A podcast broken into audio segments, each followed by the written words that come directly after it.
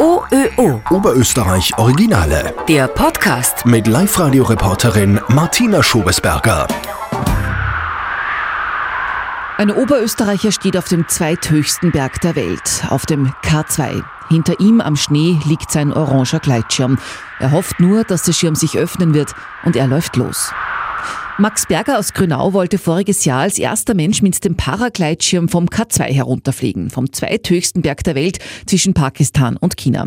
Wegen Lawinengefahr hat er es damals nicht ganz auf den Gipfel geschafft, aber er ist von einem Bergrücken auf 8000 Metern gestartet und auch das hat vor ihm noch kein Mensch gemacht. Was du rennst bist du schon ein bisschen so wagelig auf die Füße und dann weißt du gar nicht, was der fühlt sich jetzt in der Schirm und da rennst das und irgendwann einmal spürst du, dass er zirkt der Schirm und dann bist du schon in der Luft. Wie war das dann in dem Moment? Boah, gescheit cool. weißt du, und das Panorama ist natürlich schon also ein Haufen 7.000, 8.000 Meter hohe Berg. Ja, das ist schon beeindruckend. Dabei war sich Max Berger bis zuletzt nicht sicher, ob er überhaupt starten kann. Tags zuvor sind noch Lawinen an ihm vorbeigedonnert. Außerdem herrscht so hoch am Berg auf 8000 Metern nur ein Drittel der Luftdichte. Hubschrauber können da zum Beispiel gar nicht mehr fliegen.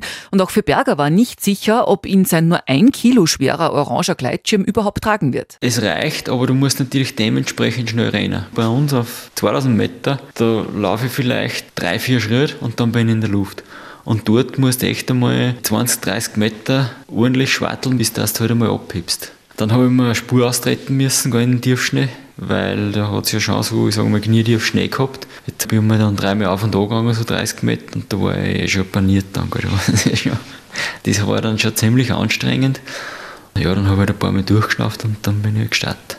In nur 17 Minuten ist Max Berger die 3000 Meter runter ins Basislager des K2 geflogen. Für dieses Abenteuer hat der Grünauer zur Vorbereitung auf die dünne Luft zu Hause sechs Wochen lang in einem speziellen Zelt geschlafen. Ja, das ist praktisch ein Zelt, das nur über Kopf und Oberkörper geht. Und mit einem Schlauch und einem Kompressor wird da praktisch der Sauerstoff aus der Luft ausgesaugt. Du kommst schon voll akklimatisiert hin, brauchst nicht das ewige Auf und Ab, sondern du kommst hin, bist fit und gehst auf. Und Max Berger hat auch schon ein nächstes Ziel. Ja, sicher.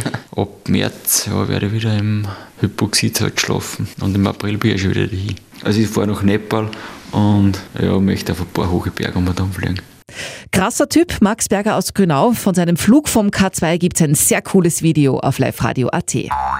OÖO. Oberösterreich Originale.